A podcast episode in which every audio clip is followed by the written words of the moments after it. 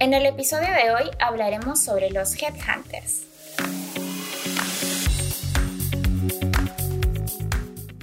Hola, mi nombre es Lizeth Dávila, coordinadora de marketing de Mando Medio, empresa de servicios de recursos humanos. Y hoy estoy aquí con Cintia Tábara, jefe de desarrollo de carrera.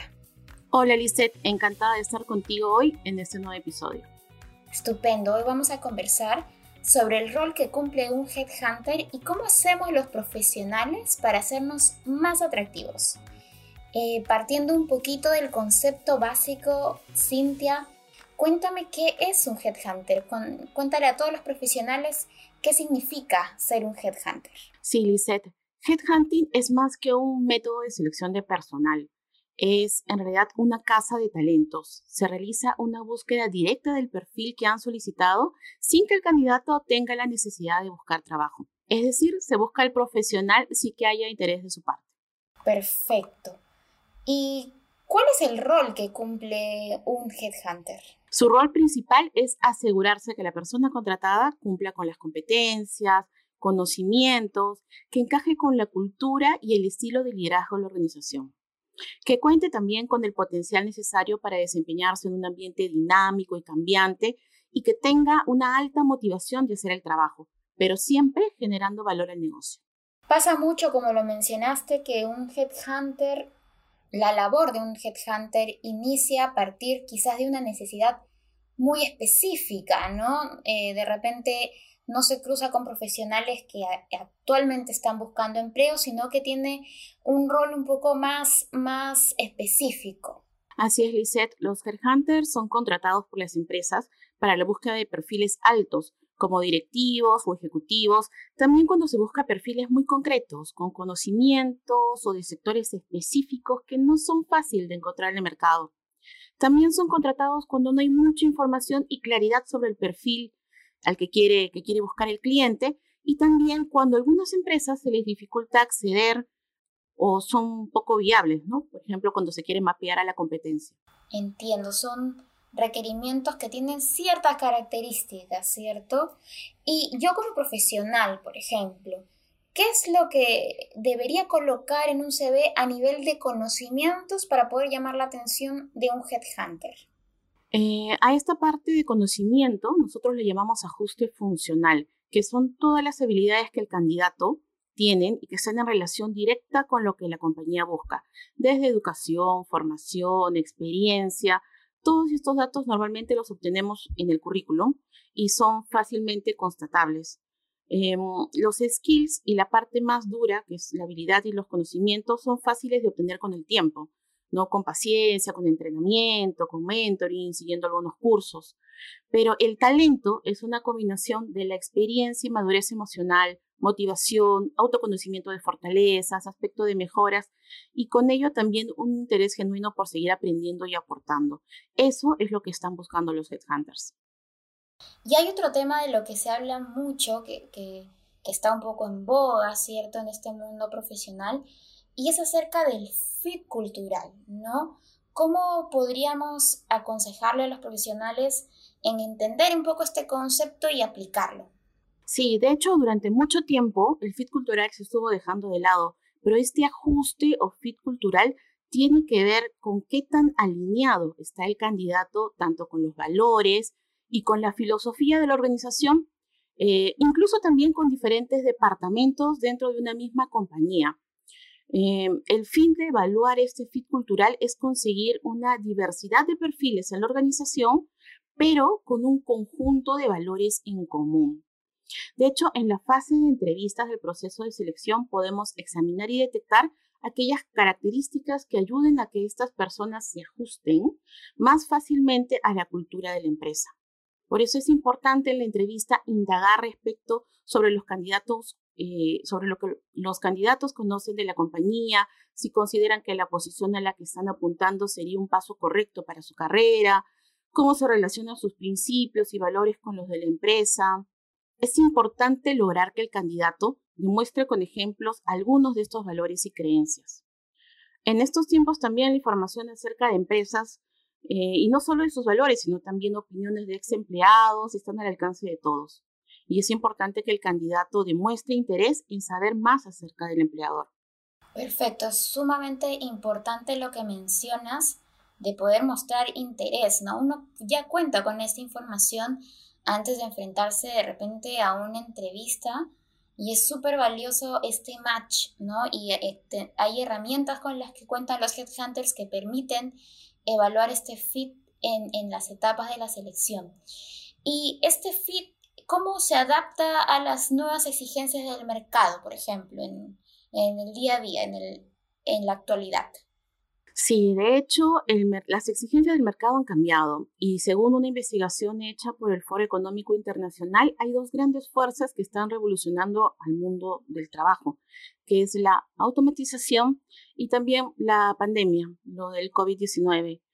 Frente a esto, el pensamiento analítico, la creatividad y la flexibilidad estarán entre las habilidades más buscadas y también se suma la capacidad de pensar de manera crítica, de resolver problemas, la autogestión, ahora que estamos trabajando en casa, el aprendizaje activo, la resiliencia y también la tolerancia al estrés. Gracias, Cintia. Y respecto a la nueva coyuntura, eh, tanto empresas como profesionales estamos enfrentando cambios, ¿no? Cambios importantes y se generan nuevas tendencias. Eh, ¿Cómo podrían hacer los profesionales para poder visibilizar eso, ya sea en una etapa de CV o ya sea en una entrevista? Sí, es cierto. Eh, según una investigación hecha por el Foro Económico Internacional, hay dos grandes fuerzas que están revolucionando el mundo del trabajo. Son la automatización y la pandemia del COVID-19. Frente a esto, el pensamiento analítico, la creatividad, la flexibilidad están entre las habilidades más buscadas y también eh, la capacidad de pensar de manera crítica, de resolver problemas, la autogestión, ahora que estamos trabajando en casa, el aprendizaje activo y la resiliencia y también la tolerancia al estrés. Es muy importante últimamente. Claro, entonces los profesionales tenemos que enfocarnos un poco a, a desarrollar quizás estas habilidades y luego conseguir plasmarlas, ¿no? Eh, en cualquier punto de contacto con un headhunter. ¿Y cómo es posible medir el potencial de los candidatos? ¿Cómo podríamos hacer nosotros los profesionales eh, para desarrollar ciertos aspectos que nos hagan más atractivos?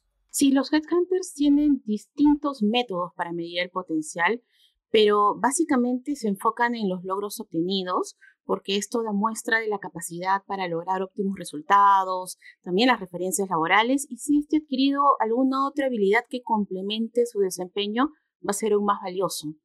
También la actitud y las habilidades blandas. Un ejecutivo con excelente actitud, tolerancia al estrés, facilidad de palabra, una personalidad convincente y grandes habilidades sociales, tiene más probabilidades de ser contratado porque éstas lo ayudarán a cumplir sus responsabilidades eficientemente.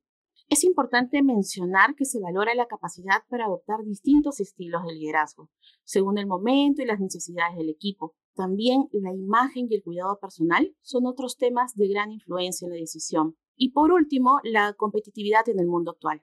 Y hablando de competitividad, Cintia, ¿cómo un profesional puede hacerse más competitivo? Actualmente estamos en un mundo dominado por Internet y la globalización. Para hacer frente a estos retos es indispensable que los altos ejecutivos dominen el manejo de las redes sociales, además de tener conocimientos de informática y de tecnología. Una habilidad importante también dentro de este punto es el dominio de inglés u otro idioma que sirva para comunicarse con posibles socios alrededor del mundo. También los headhunters buscan profesionales informados sobre los sucesos políticos, económicos nacionales, y extranjeros, ya que esta es una prueba de su interés por conquistar otros mercados. Perfecto, Cintia. De hecho, has mencionado eh, muchos parámetros que hacen que los profesionales realmente resalten su competitividad, además de cómo ustedes los headhunters miden un poco el potencial, ¿no? Midiendo sus logros, sus actitudes y sus habilidades blandas.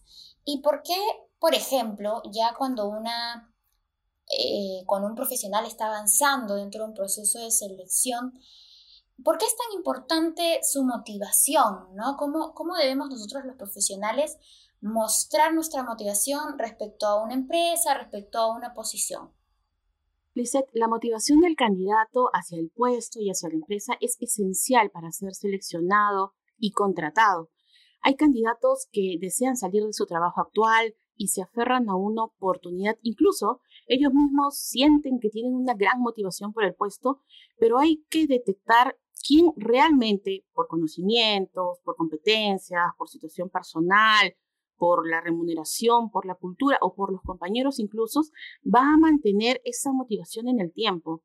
A veces pueden crearse altas expectativas a la hora de explicar el puesto de trabajo y ello puede hacer que exista una, motivación a corto plazo del candidato, que ésta se diluya a lo largo del tiempo cuando se incorpore a la empresa y este es uno de los errores más frecuentes. Por ello, se debe analizar la motivación no solo en el presente, sino también en el futuro, considerando cómo será su día a día y lo que la empresa le ofrecerá versus sus aspiraciones personales. Perfecto, a veces nos hacen esta pregunta de la motivación y es importante tomar en cuenta estas características, ¿no?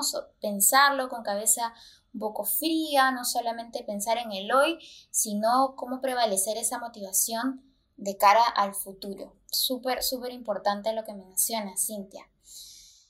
Y respecto a la adaptación a los cambios, ¿cuán importante consideras tú que es que los profesionales tengan esta capacidad?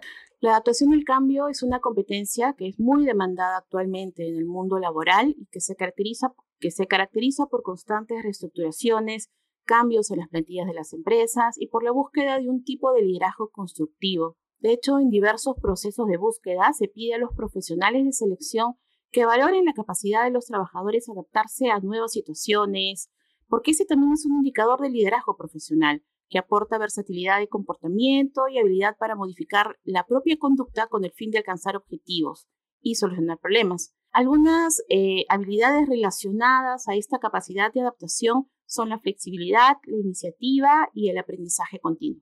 Y además de estas habilidades, ¿qué otras debería poder resaltar dentro del CV o dentro del perfil en LinkedIn para ser más atractivo?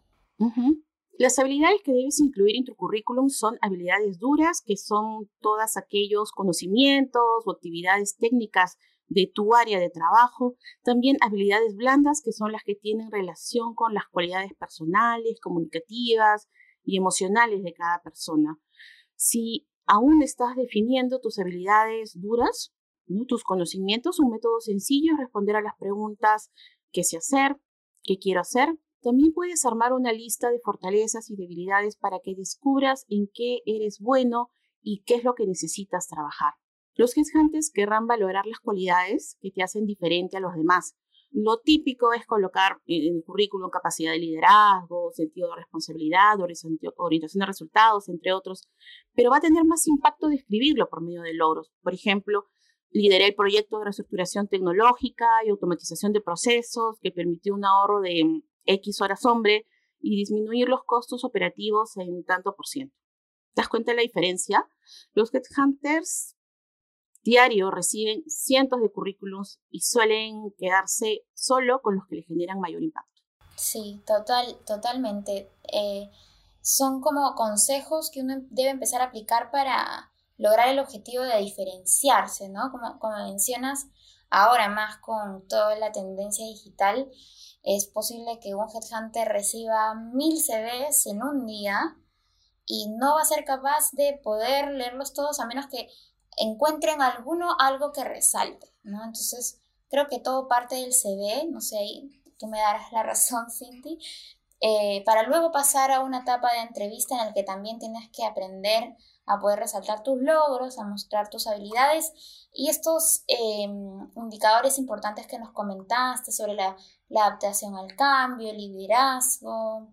Así es. De hecho, el currículum es súper importante porque es la herramienta que te permite poder conseguir la mayor cantidad de entrevistas y que los headhunters y entrevistadores también te conozcan. Sí, Cintia.